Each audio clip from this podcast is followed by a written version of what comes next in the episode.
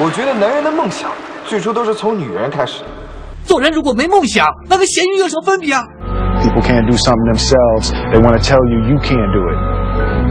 You want something, go get it. Period. 我只要一闭上眼睛，我就能想到我未来十年的样子。这不是我想要的生活。Questa è terra maligna. Fino a quando ci sei tutti i giorni, ti senti al centro del mondo. 直到最后一刻，都不可以放弃希望。一旦死心的话，比赛就结束了。梦想是什么？梦想就是一种让你感到坚持这是幸福的东西。哎，说你呢。啊？黑人都当总统了，你还等什么？这里是向上小宇宙，聊实事儿，谈热爱，燃烧吧少年。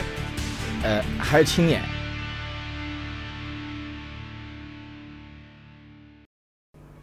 大家好，欢迎来到向上小宇宙啊！今天我们喊的嘉宾是最齐的一次啊。我们今天聊一次心理咨询有关的话题。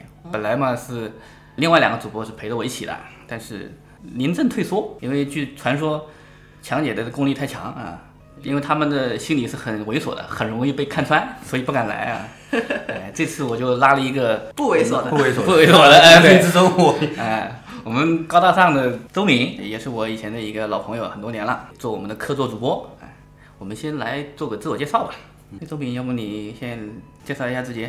哎，各位听众大家好，那个我是麦田的创业小伙伴，我姓周，周敏，现在还在做我们的这个再生资源行业，一边收废品一边卖茶叶。啊啊，就这样，很时尚的是吧？嗯，哎，对，很好，把。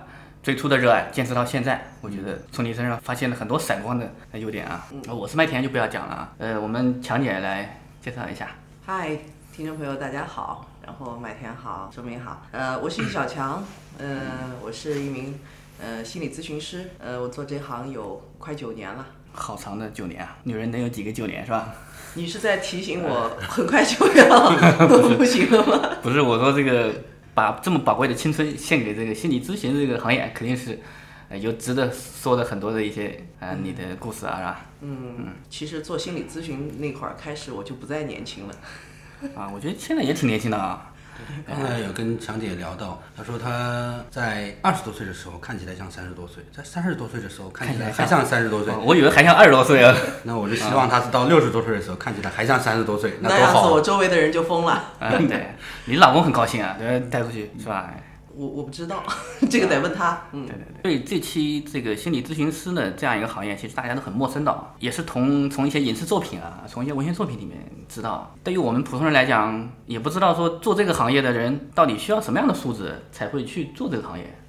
嗯，大家现在对心理咨询行业都会觉得挺好奇的。对，嗯，了解到那个要感谢那部电影叫《无间道》啊。啊，陈慧琳的角色。呃，陈陈慧琳演的那个，所以呢，呃，说到心理咨询师，大家都会觉得啊，那美女啊，也也长得漂亮才能做那个。呃，但很遗憾呢，本人最起码本人不是了。但是呢，呃，说到做心理咨询师的条件，呃，长相那当然是一个很重要的部分了。对，呃，只要不太外挂脸枣就行。你最起码得看着赏心悦目，让别人愿意跟你说话。如果实在是不能正视的话，那那那个本来心里没问题，到现在看来就有问题了，是吧？就把你藏在记忆里了。啊，对。呃，就是正常吧，呃，相貌正常，呃，五官端正，嗯嗯。说到人格的品质上呢，呃，心理咨询师需要有比较良好的。嗯，情感感悟能力是那个体验别人情感的能力，情商要高。呃，可能还不仅仅是情商的问题，是一种感觉。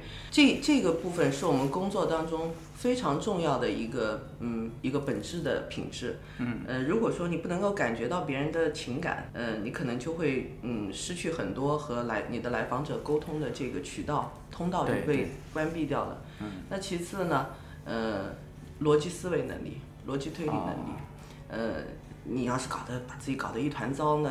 说实话，来来找我们的人，呃，他们碰到的这些困难已经让他们够乱了、够糟了。嗯。如果你不能够，你自己本身不具备这种，呃，能够把一些事情按照条理，能够把它分类啊，呃，进行一些思维加工的话，那么你就面对这样的来访者，你会工作起来非常的困难。我觉得这这两点都是比较重要的。那么还有良好的沟通能力，呃，比较健全的人格，嗯，你自己不能问题太大，可以有点问题，但是你不能问题太大。呃，你这问题大起来的话，就很难说了啊。呃，那么我们心理咨询师也有很重要的一部分自我成长的部分，就是我们要去做个人体验，就是我们得要找比我们级别更高的呃老师、咨询师、督导师来给我们做嗯个人分析。呃，就通过这样的一些工作呢，我们可以把自己的人格尽可能的调整的比较完善一点。等于说，心理咨询呢也需要提升，需要一些更强的对手能够刺激你成长，是吧？嗯，帮助我们成长啊。有时候也刺激了，遇强则强嘛。哎，对，武林高手都是这样，遇强则强啊。那像这样的咨询师都是通过考证、考这个行业许可证吗？有有这种执照的是吧？嗯，那那是，呃，应该是从零四年国家劳动部，当时还是劳动部，把心理咨询师作为一个呃职业推出了。所以有了这个职业之后呢，就要有职业资格证，上岗证啊。嗯。呃，要经过一段时间的学习。培训能去考参加国家的考试，获得呃二级或者是三级咨询员的这个资格证。呃，当然我要说的是，呃，这只是一个开始。呃，考试那部分的东西对于实践来说，那真的是沧海一粟了。接下来更重要的是，我不断的去学习更专业的呃治疗技术，嗯，理论啊，还有一些。各个流派，因为现在的流派太多，有四百多种治疗的流派。这么多？嗯，是，嗯，那么这这些东西你得要选一个适合你的、你感兴趣的方法，呃，去去工作。所以呢，后期的学习那真是无止境。我们说，我记得我我呃去参加心理咨询师培训的时候，我的老师就跟我说了一句话，就心理咨询师是一个终身学习的。行业啊，当时听到这句话的时候，我就相当的崩溃啊！对因为这个从小到大就是别的什么都好，就学习不好。就想着这接下来的下半生，就都得要在学习当中度过。就没有通关的一天，不断的在打怪，是吧？啊，对，就觉得没有止 境。呃呃，但是我后来听说了，嗯，那么一个事儿，就是在美国，呃，有一个非常呃非常资深的治疗师，他七十多岁退退休了。啊，退休的时候他说了一句话，他说：“哎，怎么退休了？我刚刚觉得我对心理学有点了解，怎么就退休了？刚开始刚刚进入状态是吧？就磨到了，学到了，看来是你学了蛮深的。一开始可能不太懂的时候，我们呃，我回想，嗯，将近十年前我刚学二级心理咨询师的时候，啊哎呦，那时候看了几章以后，觉得哎呦自己老懂心理学了，觉得哎呦特了不起，哎呦，跟人忽悠起来一套一套的。然后后来慢慢是到了。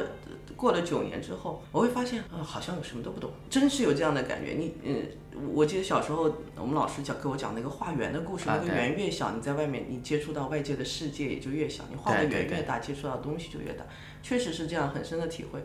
呃，慢慢你会觉得这个也不懂，那个也不懂，还有这个理论也不知道，那个理论也不知道，就就 就处于那样很崩溃的状态。所以他是。这个行业就刺激你，就那么多流派，你都要去学，都要去懂吗？还是并不是这样，你要学习一个嗯比较适合你的，嗯，要呃对自在我们对自己有了一个了解之后，我会知道有些问题是我适合去处理的。我们每个人都有不是所有问题就你都能处理的，是嗯，我不能做到万金油，就是什么人来我都可以接待他。有的有的问题我是不适合的。比如他这个流派的话。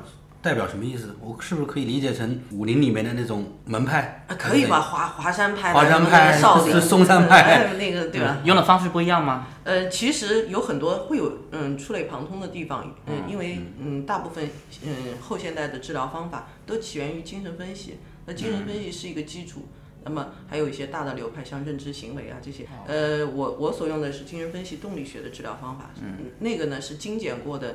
呃，精神分析的治疗方法，因为传统的精神分析非常的复杂。那么我我我要知道，嗯，这个首先我得感兴趣，我喜欢这个治疗方法。呃，其次呢，我觉得我的这个就是说我我这个呃 CPU 能运运得起这个呃软件，对吧？我和我不要太冲突。然后呃，接下来这种方法经检验也是确实能奏效的，对大部分的呃，比如说他的适应症，他的这这些适应症的群。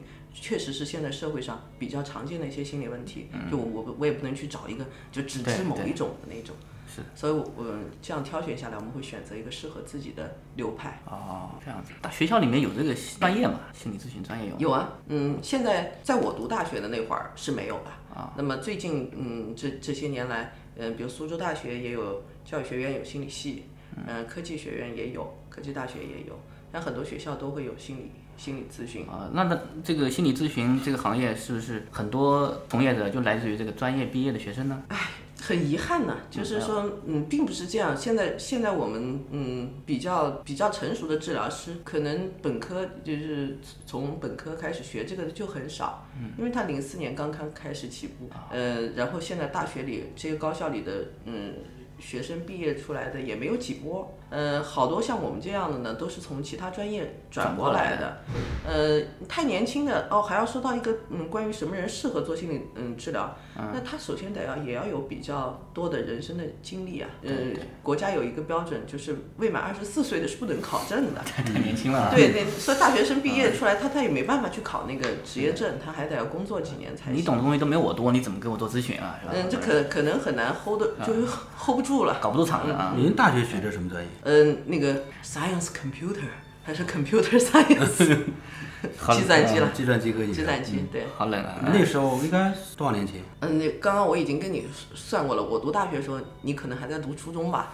对，那初中小学的时候，在我们将近，嗯，还要还比我们早。啊，那时候就有这个专业了，那是很热门的专业。呃，那时候是对，那那个时候就是选选计算机，是因为那时候太热了，那好多都是计计算机。因为我我读东南大学，当时东南大学最有名的是建筑系。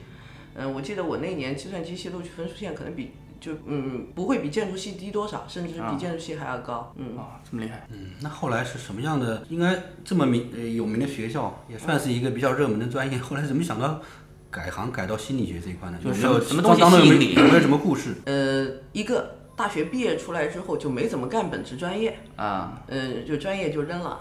呃，我做了最多的是做了差不多有十年的销售，呃。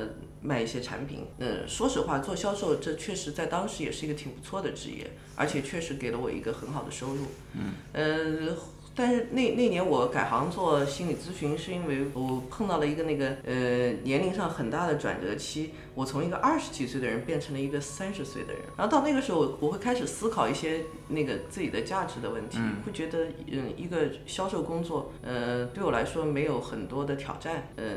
这话不了解我的人听了肯定想骂我。天哪，销售没有挑战，你想干嘛？挑战是吧？你想竞选总统吗？世界上最难干的几种工作之一就是销售呀。啊，那得要看你销售是什么，然后是在一个什么平台上销售。就是我原来做的那个销售工作，确实对我没有什么太大的挑战，因为它的产产品非常成熟，可以说是市场热热需的。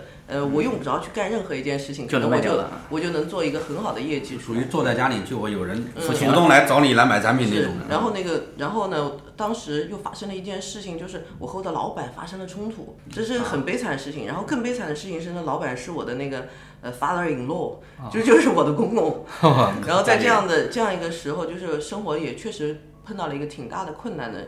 困难期，呃，后来我我我就我就想着，其实当时的想法非常简单，就是摆脱那个环境，别让我去上班了。然后我我那个我我父亲啊，那我也称他为父亲了。我父亲只支持我干一件事情，就是你干别的不行啊，不务正业。呃，你要去学习，我都支持你。然后我就我就我就满世界找学什么学什么。然后上网一查，呃，那时候是那个名城苏州上面一看，哎呦，心理咨询这行业好。当时想着坐那儿不流汗，别动弹，然后就动动嘴巴，说话就赚钱。哎呦，这这这活儿太好干了！就心想这这天上哪有这么好干的？还可以玩弄别人的智商和情感，鼓掌之间是吧？我没想的那么多，我没企图玩弄别人。后来就还就去学学，学了以后觉得哎挺有意思啊。然后嗯，市场上其实到现在心理咨询专业机构也很少，很很少有人卖这种服务。呃，就像那个周明，他是做再回收的，是吧？那个也是很好的一个创意。然后。我当时我我我也喜欢做一些有创意的东西，而且我这个人的问题是我惧怕竞争，我不喜欢有太强烈的竞争，所以我专专挑那些别人不干的活去干。哎，当时心理咨询呃市面上又很少，我就学完了之后就。开了这个公就开了公司，就是你还是喜欢挑战嘛？你觉得这个够挑战啊？有有点意思。哎，这个刺激，哎，这呃，毛主席说就是与人斗，其乐无穷，是吧？有意思，就是学好了之后，你也没选择去其他的公司去上班打工，你还直接就自己那个了吗？直接自己创业了吗？嗯，因为当时心理咨询的机构不多了，嗯嗯，呃，而且呢。还要说到我个人的问题，就是我我我很清楚自己的问题，可能我很难去给别人再打工了，因为那个他的锋芒，那那个那个那个创伤太大了，和自己老板 吵架这事儿是是是，对吧？对对对，是明智的，所以选择自己做老板的，确实是。对对对，嗯，那呃，做心理咨询师服务很多客户啊，就是都是什么样的人是你们的客户啊？都是什么类型的？怎么样需要这种？首先一句，得要给他们一个概括性的，嗯呃种类啊品种，就是正常人啊。首先他得是个正常人，就是我的那父亲，呃，这么多年下来，他一直跟别人介绍他这是我儿媳妇，他是看精神病的，然后。然后我已经懒得搭理他了。那个时候，后来我无数次的趁他那个心情比较好的时候，告诉他我说：“爸，我现在不是看精神病的，我独不看精神病。精神病来了以后，我们没办法治，因为，嗯，心理咨询它的，嗯，服务的对象首先是得要正常人，非疾病的。如果说，呃，精神卫生法也规定我们不可以去接待一些，呃，这个精神分裂的患者，那么他们需要接受的是专门的，呃，药物治疗啊。”能住院治疗，而而我们心理咨询是非药物的。哦，嗯，对。那除了刚刚说的什么精神病啊、变态的这种人，你指的变态是？变态，对你这个“变态”这个两个字，好像概念化的有点有有点太模糊了啊。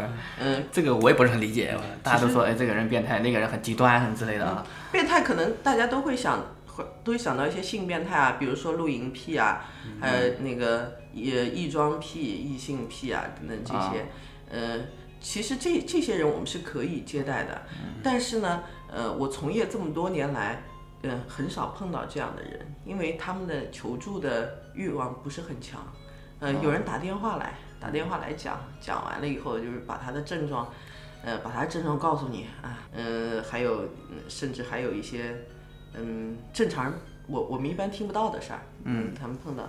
会打电话来问，但是我们也很清楚，他们问完了以后，我们会我们会让他到到这个我们机构来做专门的心理心理帮助，但是通常情况他们是不会来的，因为他他只不过在换一种方法，嗯，换换一种方法来获得他的那个快感。他在打电话给我们描述的时候，他再一次体验到一些快感，他体验完了以后，他就不会再来了。这样子，嗯嗯，不是我们不接待，是他们不来找我们。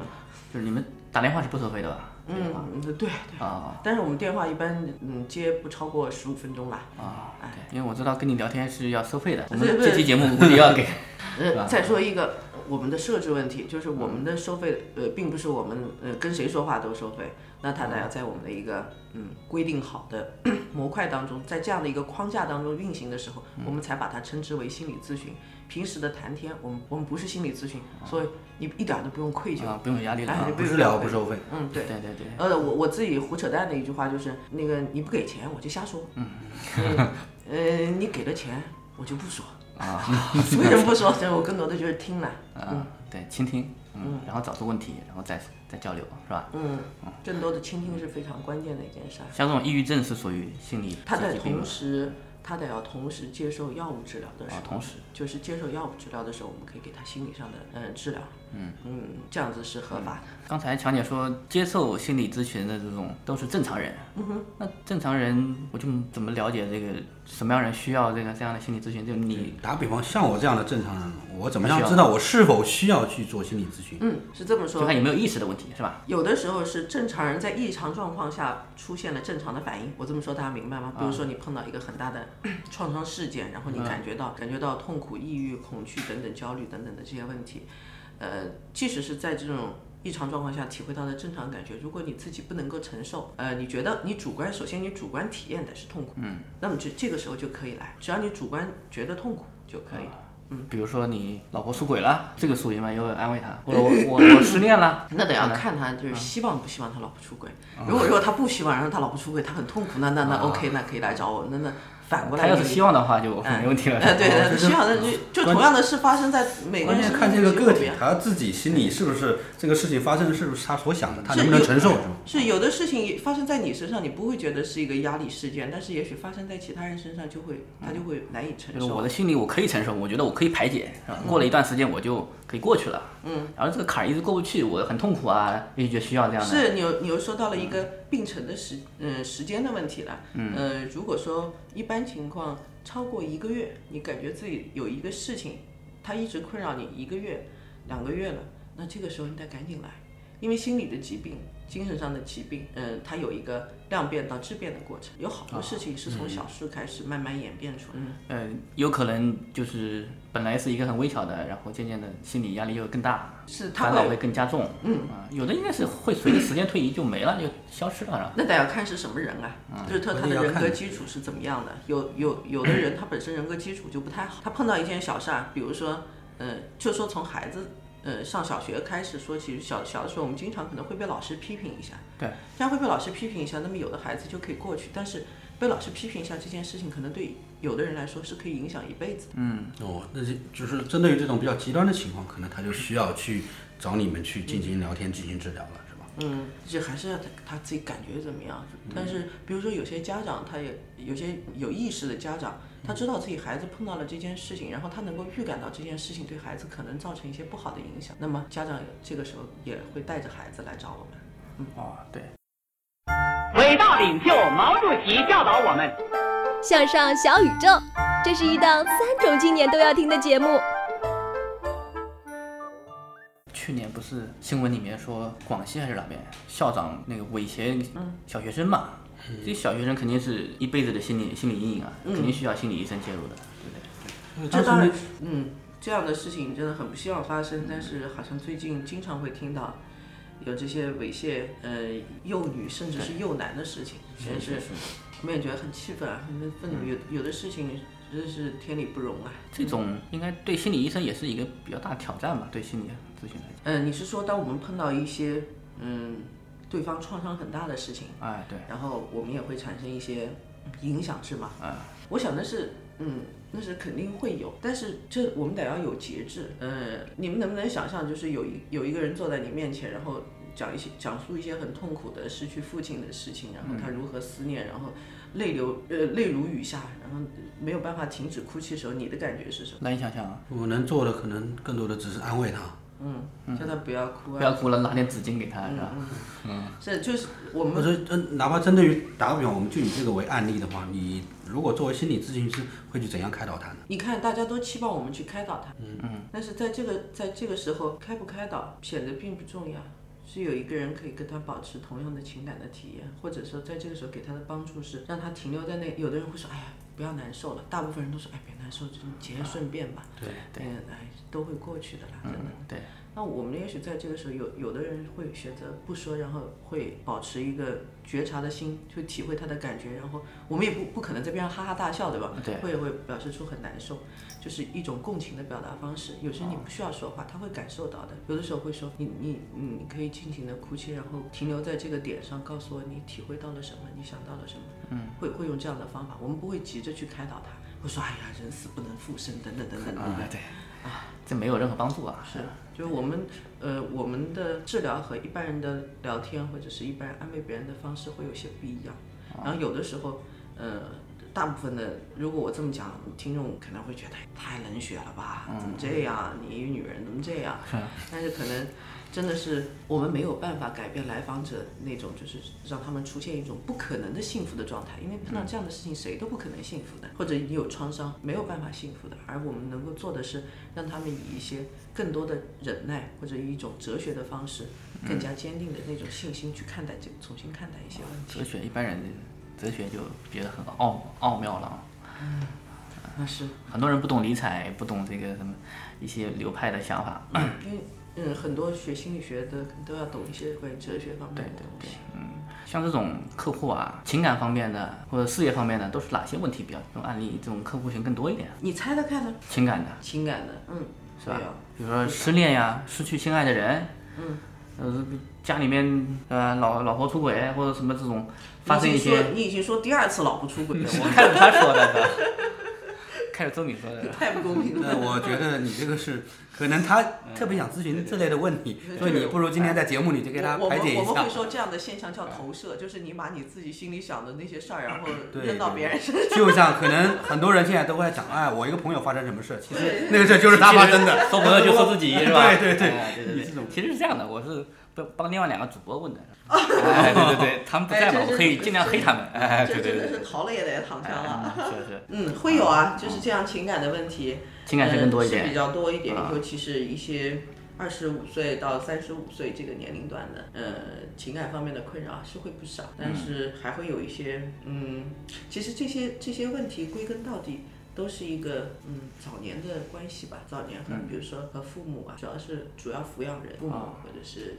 带你的爷爷奶奶，嗯，和都会都会有一些根源性的问题在那里。即使是嗯职场当中碰到的一些闹心的事儿来找我们，肯定都会都有可能和早年对啊，就老板对我，部门经理对我这样子，我还怎么干？要不要干下去了？怎么样跟他们处处理好关系啊？他们那个有派别，我要不要加入谁？肯定会有会有这样的一些问题啊。对，像这这样的这样的类型，可以找到童年的一些模式。嗯，那有遇到过这个？可能我是。电影看多了，有遇到过真的像梁朝伟那种有特别让人这种惊心动魄，或者说特别这种坎坷的经历的，类似于这种的故事吗？我我记得梁朝伟他那个他是那个卧底吧？对，他是卧底。对，嗯。然后因为之前因为很多电影里面不都有，比如说你像周润发那个就是演的一些电影里面，他也是双面卧底嘛。然后这边可能呢涉及到他又要做好人又要做坏人。我说有遇到过这么类似于电影情节的这种心理的一些咨询问题吗？也类似的，嗯倒是真，呃，和和梁朝伟、周润发这种一样的，那那就是或者像这种，但是比他复杂的我们都有，那就是故事还是挺多的。嗯，就是，呃，有的时候，呃，我们看现在就是变成有时候看电影也不太惊奇了。啊，嗯，讲故事我们听听的，我们最喜欢听这个了。对对啊，嗯，很多人都会，包括我身边的朋友啊，他们都会问我那个你你你做这一行有？碰到什么有趣的事，我的学生也会问我。嗯，那个不在设置环境之下，我们是不能说，这是我们的职业道德的。就设置环境到了，现在。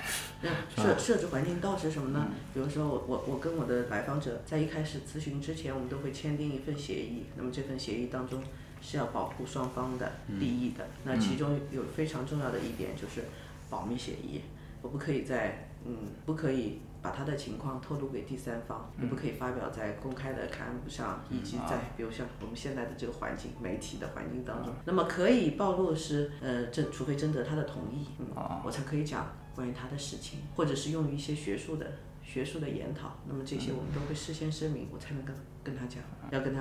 跟他沟通一下，他说 OK，这是可以的，还要签署知情同意书，这个我们才可以这样。保密协议有年限吗？一辈子，甚至延续到他过世。这个是，嗯，这个行业的职业道德。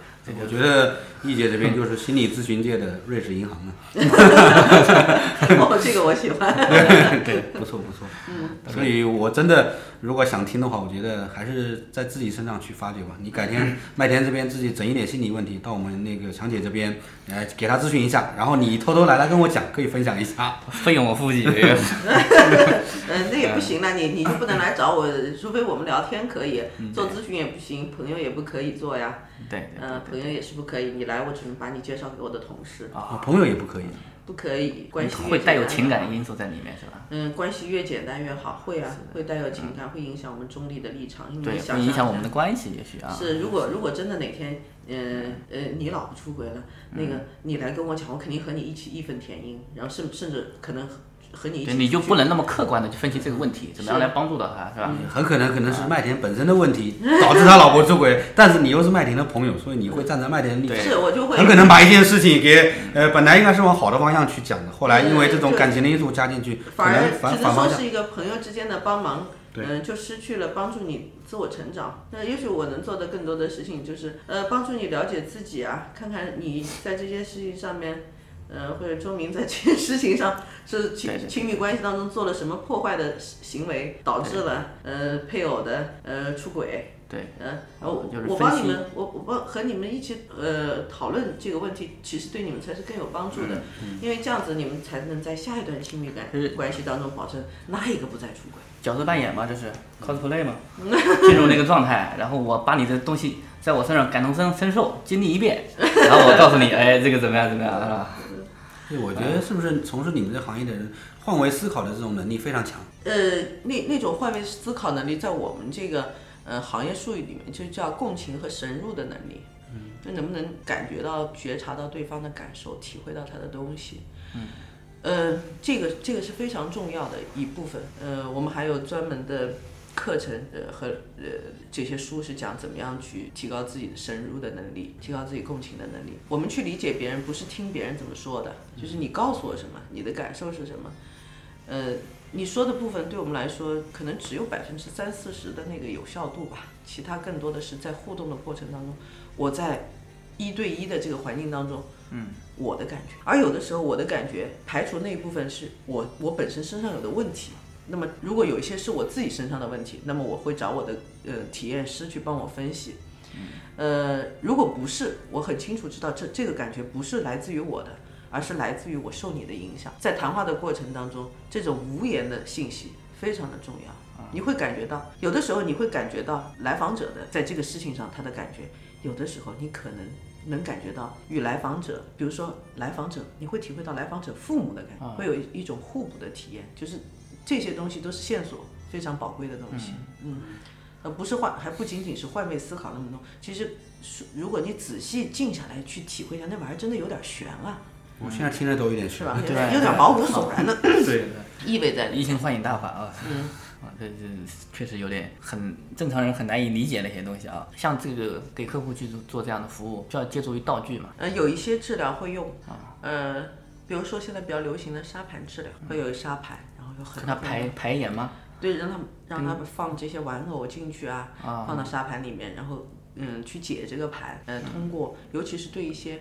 表达能力不太好的，嗯，小孩儿、青少年，嗯，或者是阻抗比较大的一些来访者，嗯，可以用沙盘治疗，这样子会呈现出呈现出他潜意识里面的一些内容。啊，你就根据他摆出来的东西，可以看出他身上的问题所在，是吧？有时候也会跟他，肯，也，要跟他一些沟通交流，问他一些问题啊。嗯，刚刚一直说到潜意识啊，就是。怎么样能够探知一个人的潜意识呢？怎么样能够从潜意识里获取更多的信息呢？有助于治疗。那么比较传统的方法用催眠啊，嗯嗯，那弗洛伊德发明的催眠。但是现在，呃，说到心理咨询，大家肯定会觉得我我会催眠，对，那个麦田肯定也会觉得我我一定懂催眠，是但实际上我不懂，我我不会催眠，没有学过。呃，因为现在发现用谈话的方式也可以去发掘人潜意识里的一些内容。可以分析出来，所以呢，催眠这种方法，我知道在苏州会的人也不会很多。嗯，那之前有部港片就是催眠，嗯，是郑伊健和黎明演的。嗯嗯，那那那陈慧琳对那个梁朝伟用那套不也是催眠？也是催眠，就是等于睡了一觉起来，感觉莫名其妙，不知道做了什么，是吧？嗯，但但是那里面有一，对我们来说好像有点问题，其实。催眠和睡眠不一样，在那戏里面，梁朝伟俨然是睡了一觉起来。对啊，他根本就不是催眠，我感觉。嗯，那个是不可，嗯，但可能中间我我理解有问题啊，就是有有可能是真正处于嗯催眠状态，只不过他被唤醒以后，那个觉知的部分太少。哦，催眠状态、潜意识状态应该意识也是清醒的吧？嗯，不会有那个，不会像我们现在这么清醒了。嗯。嗯，会嗯会进入潜意识的状态，也就是你不太会反抗。嗯，比如说我们现在在说话的时候，我们在录节目的时候，大家是保持着高度的警警觉吧？对，哎，不要说错话啊。嗯嗯。那表现的好一点啊。嗯，对，嗯，那就是呃，我们把潜，我们带着很多的防御，这样子我们潜意识里的东西是出不来的。嗯，对吧？嗯，比如说，也许你看着我，你现在看着我，你表面上点头，哈呀，心想什么玩意儿啊？这说什么呀？那你，那你潜意识的东西，你你那不行，啊不能出来，我们得加加一个盾，在那边，那就是我们的防御机制。那进入催眠状态的时候，这种防御机制是不工作的。那他心里想的什么？包括一些幻想、性幻想啊，他平时压抑的一些愤怒啊，他甚至是嗯，可能被他遗忘的一些记忆的片段都有可能出现的。嗯，呃，很多那些潜意识。是不是也可以说他本人也不清楚？那潜潜意识是一般是不知道的，不然那就是意识了。知道的就是意识。那这个一般睡眠状态的话，如果像这种，你们可以探知他的梦境啊？你说的是梦境吧？一般睡眠睡眠状态，我不知道怎么跟他工作。那必须他要保持一部分一部分的意识水平，就他得能沟通能说话，因为他不是他睡一觉然后去看他那个快速眼动是怎么眼动的。嗯，他也也要跟他交流。嗯，要问他一些问题。呃，未来科技的发展会不会改变这个心理咨询行业呢？怎么样来嗯知道客户更多的需求？比如说我们刚刚说的梦境，有没有可能说脑子里面装一个芯片，你就可以看到他你所有的一些东西，然后你分析他的梦境，分析他的这个心理状态、脑脑部的活跃的故事，然后去。我想，即使有那样的一个技术，也很难去替代替代心理咨询的作用。因为心理咨询这些仪器设备高端的东西，对我们来说影响并不大。我们现在比较常用的一些，无非是一些嗯量表啊，就是一些量表做做测评，但是这些部分也仅供我们参考。更重要的是，心理咨询是在人和人互动之间去重新呈现那个你以往和人打交道的模式。如果没有人这种带有情感的投入，任何的设备是不能够替代我们这种情感的交流的。要看很多科幻片，看的我觉得未来改变人东西实在太多了啊！看莱昂纳多的《盗梦空间》是吧？是，呃，一重梦境，二重梦境，是吧？嗯啊，我可以给你造一个梦出来，啊醒来之后你会觉得，哎，这个东西是的确真实发生过的啊。对，所以我一直觉得催眠这个东西，我就一直觉得挺玄乎的。可能我理解。之前看电影，可能我比较喜欢看电影嘛，看多的对催眠的理解就是拿那个挂表或者东西在，嗯，然后在你面前晃，然后然后就进入进入你的进入你的这个潜意识啊，对对，潜意识，然后你他可以操纵你怎样怎样。问你们家银行卡密码什么，你都知道说出来了。你你说这是对，现在嗯，我和一个菲律宾的朋友呃那个聊天，嗯，他就说他知道我是心理咨呃心理咨询师，嗯，呃，他也问我关于催眠的问题。我说我不太会，他说哦，在在我们这里有人会这催眠，然后通常是用来做一些不好的事儿，就是偷东西啊，就是骗人东西啊这种。所以他说我我出门的时候我都戴个墨镜，我一个我也不让别人看我的眼睛，我也不去看别人的眼睛，因为那个现在的催眠，嗯。直直接发展到你看一下他眼睛，你可能就能被催眠。看一下就搞定了。嗯，这是真事还是说？对对对，呃，我首先我自己没碰到过，我也不知道它那个呃原理在哪里啊。嗯。呃，没有了解过。不是有迷药吗？麻那个那个那个迷迷药的部分。什么手帕一捂。嗯，那个是。那是乙迷。乙迷。乙迷就昏了。那个就昏了就那不清醒了。那那就直接昏了。说不出来了，很多。那他那个就是看一下，看了他的眼睛之后就被催眠。嗯。催眠它确实是有很强的操作性，呃呃，所以如果你是催眠师，我我们现在国家和国际上也有催眠师，那催眠师是要具有相当高的职业道德。国家也有这个执照吗？呃，催眠师，呃，国家好像还没有，嗯，但是外面培训市场上大批量的涌现出，我们这儿有那个什么国际的催眠师的执执照，嗯，催眠师的职业道德要求是非常高的，因为真的可以。别人进入催眠状态下是言听计从的，是没有反抗力的，所以他需要有很高的职业道德。那么既然没那个，我们将来有时间，我们可以再研究一下，怎么样能够防催眠啊？抵御这种啊？戴个墨镜嘛。我觉得特别是经常听说我们老家的一些什么老年人啊，出去被别人好像怎么样催眠了还是咋地，把家里面的钱都拿出来给给人家了的。嗯，老年人可能不用催眠都可以让他言听计从了。对，编一个谎言，他就相信了，是吧？嗯嗯，只要你能跟他的情感产生共鸣，老年人打比方都希望儿女在外面安健康平安，你然后用用用这些伎俩，我估计就可以达到目的了。或者很多人都喜欢贪小便宜嘛。现在不是我们苏州台的社会传真每天都在放置一些社会性的事情吗？这个是另外一种心理了。对，嗯，这样的社会社会新闻确实我也碰到挺多，然后嗯，有时也会来问我，呃，怎么解析别人的那个。呃，每个案件背后可能会有不同的心理的需求啦，但是我觉得周明呢肯定是和人打交道的高手，他也很很很关注别人的需求的问题，怎么样的销售出身啊，销售销售的，我也是销售出身。是啊，你这销售做的就比我十几年前那二十年前做的要好太多了。嗯，我觉得夸的有点假，然后我透过你的潜意识，我觉得你不是在夸他，你在讽刺他。我觉得这是你的投射，就像你一开始去夸他很坚持一样，我觉得你那个很假。这个事是已经说不清道不明了，我们已经开始主播和嘉宾互相攻击了，是吧？嗯，因为我之前我奶奶就碰到过这样的事情，嗯，她在外面被一个陌生人说，呃，我给你两个什么金子做的什么东西啊，然后你这卖了多少多少万，嗯，给你儿女，那你岂不是就赚钱了，是吧？然后她就把自己身上钱都掏出来给别人了。结果都是假的嘛，所以我刚才很容易，就是你刚才在说那句话的时候，我就我就觉察到点什么味道。你说我得要那个，我们得要学学看怎么防催眠。对。然后那那那个点上，我本来想问你什么的，你看后来你就自己就我心里被看透了啊，主动交代了。嗯，是。这就在这件事情上有点创伤啊，有点愤怒啊。很多老年人都遇到这样的问题，哎，特别是上了年纪的人，判断力啊和对社会的脱节啊，嗯，他就是会容易被这样。但著名说的就很好。再说老年人，我我我是真心夸他，我是说我是有有理有据的啊。我相信，我相信，没关系，不用重复了这个。我这属于过度解释。那他老年人有这有这种呃愿望啊。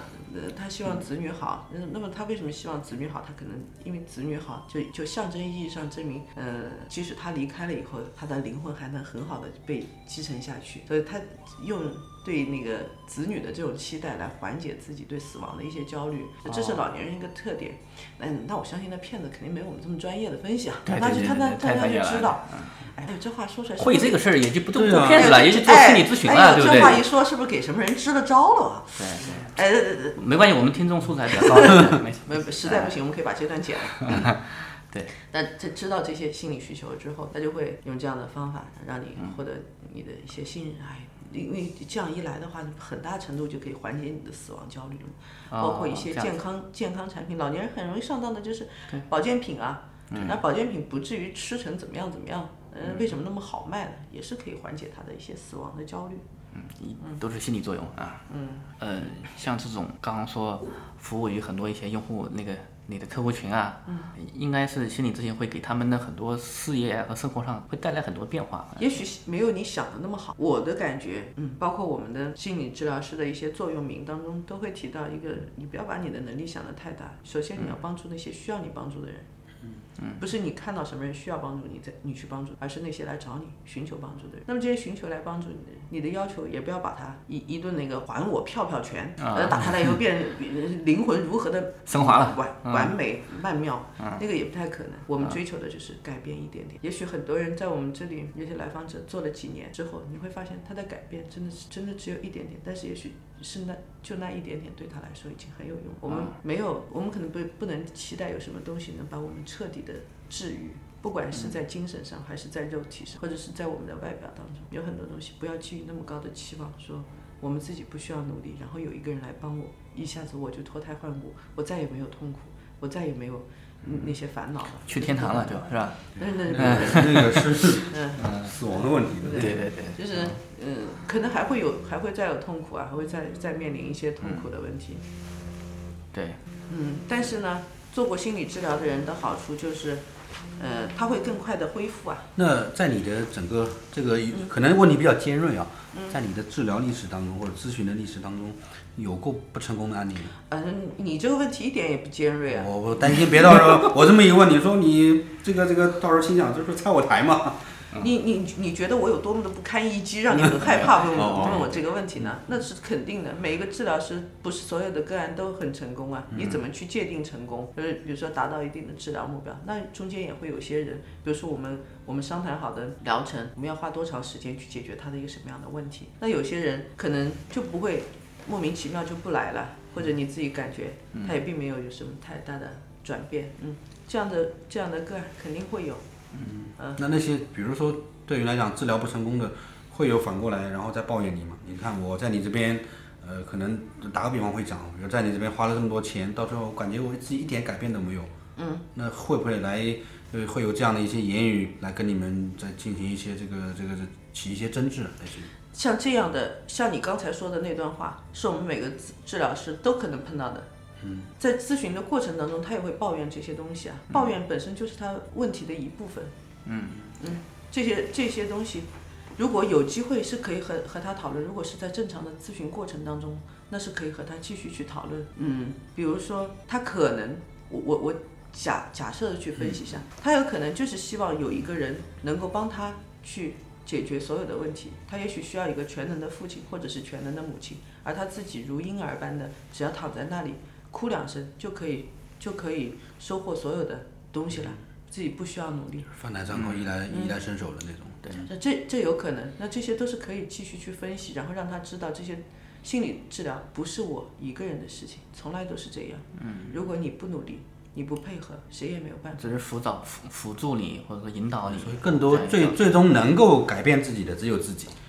嗯，这是两个人一起努力的事情。嗯，我也不能，我也不愿意说我的某一个来访者好了，完全是他的作用，而我没有起到任何作用，那也是不客观的。那一定是我们这就好像是双打，是我们两个人一起赢了，嗯，一起成功了。对，嗯，胜利不属于某一个人，同样失败也不属于某一个人。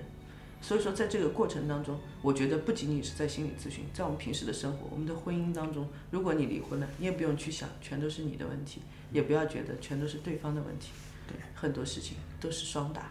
是，像这个客户啊，有最长的这种心理咨询过程，是不是会很长？有超过一年的吗？两年的？嗯，我有一个来访者，今年是第六年了吧？啊，嗯，他都中间会有一些停顿，就是他感觉好一点的时候，他会停止，停半年，嗯停半年，然后嗯，如果他觉得还有其他问题，他他还会回来继续再和我讨论他们新碰到的一个问题。等于说问题是不断的在变，并不是说一开始的问题啊。嗯，这东西真的不像解一个数学题，就是只要只要求证某一个东西，或者说你你只要 x 加 y 等于多少，你把这个结果算出来，就就这个咨询就算 OK 了。可能在我们讨论的过程当中，会发现不断的有新的问题呈现出来。嗯，有更多的一随着你对自己的了解，我们的探索进一步的，就是往潜意识里再靠向下。沉的时候，你会发现会看到自己身上很多很多的问题。就像我一开始说，我对心理学的了解，一开始的时候我觉得我懂很多，但是慢慢的我发现我懂得越来越少，越来越少。就是我碰到的那些问题会越来越多了。在心理咨询的过程当中也是，慢慢的你会发现自己身上的问题。如果有人跟我说这这个这样的情景很常碰到，经常会碰到，你别人介绍，哎，这易小强心理咨询师，然后有人说，哎呀。要是那个，我你给我看看，我心理问题可大了，还好问题不大。然后有人会说啊，哎，我没问题的，我这个人健康的，我老健康的，我一点问题没有。哦，说没健康，说没问题的都有问题。就很健康。嗯，其实是对自己的觉察吧。嗯嗯，会随着随着那个。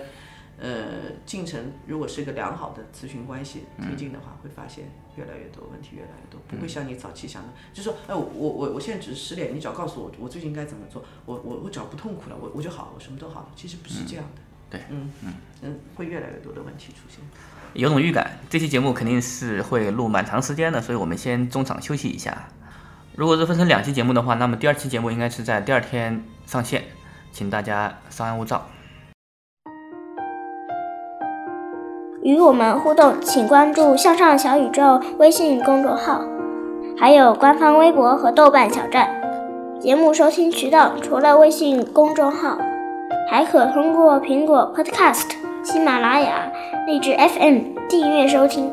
如果你是个有故事的人，且是话痨，那就赶紧来做嘉宾录节目吧，做你擅长领域的意见领袖，认识更多和你一样满怀梦想的人。